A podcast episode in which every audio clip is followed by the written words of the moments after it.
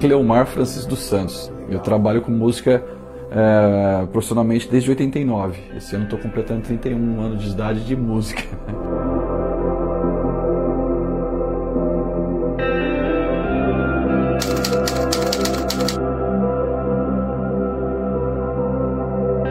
Eu adoro meu nome, mas aí aqui no interior, né, a gente sabe né, que o pessoal fala é, Cláudia, grupo rural, é, bicicleta, brusa, aí ficou Creomar. Já nasci já músico, né? Já nasci no ventre da minha mãe já fazendo um barulho. Né? Eu falo que quando a gente nasce, a gente já nasce com um, um bumbo marcando o tempo, né? Que é o coração, né? Mas aos sete anos de idade foi aí que eu comecei a entender mais a música, entender como que era e era o aí surgiu a ideia, né? Surgiu a ideia não, surgiu a vontade de ser o que eu sou até hoje, né?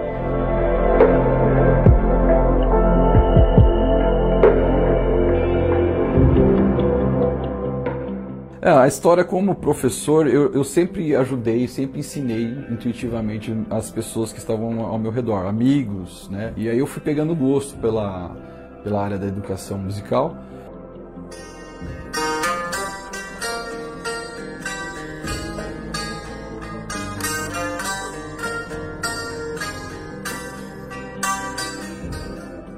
É, na sala de música que eu tenho, eu tenho todos os instrumentos é, possíveis e imagináveis aqui na sala, então eu vou mostrando para a criança como que ela vai se situar em cada um. Eu apresento cada um como que é, que a gente tem divisões, né? Tem instrumentos de pele, que são de percussão, instrumentos é, de cordas, que são violão, cavaquinho, ukulele, tem instrumentos de teclas, como piano né, ou teclado, instrumentos sopros também, que nem flauta doce, gaita, alguns apitos, flauta de êmbolo, enfim.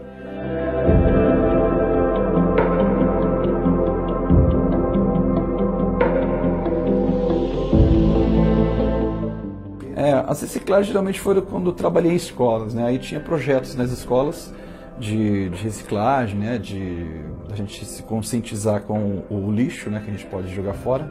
E aliás, a percussão Quase tudo que a gente fizer aqui é, gera percussão. Se eu batucar numa mesa, é percussão. Na parte pedagógica, é, elas, elas compreendem que a gente pode fazer som com qualquer coisa. Então, a música, ela existe em qualquer ocasião. Não precisa ter um instrumento, sabe, é, hiper caro para fazer música hoje em dia. Hoje você pode começar a porta de entrada, né, digamos, uma música ou uma musicalização, é, você pode fazer instrumentos até em casa, você mesmo, ou até a criança, no caso. Quando ela faz o, o instrumento, ela, ela entende como é, foi feito o instrumento e ela tem mais gosto daquilo, né? Que nem eu tenho um que eu faço com uma embalagem de Yakut. Quando a gente junta os dois, né, aí coloca, eu colocava arroz dentro do, do, do Yakut. E aí eu, eu inventei que ele chamava lactobacilos percussivos. Cante assim, passarinho, cante assim de mansinho na pandemia eu fiquei muito restrito, aliás, várias pessoas, todo mundo né, ficou restrito. Aí eu pensei, falei assim, putz, como é que eu vou fazer? comecei a pensar no, no analógico. E eu já fazia serenatas desde 1994, né? Só que eu fazia só no período do Dia dos Namorados. E aí casou, porque a serenata eu podia ficar com um distanciamento bem legal, a pessoa na casa dela. Geralmente eu fazia na, na, na calçada ou na, na, na própria perto da guia, digamos assim, e a pessoa ficava dentro de casa no conforto total que tinha, né? E aí surgiu a ideia de fazer no Dia das Mães, eu fiz 25 serenatas num dia, foi bem bacana. E aí foi indo, né? É, começou a crescer.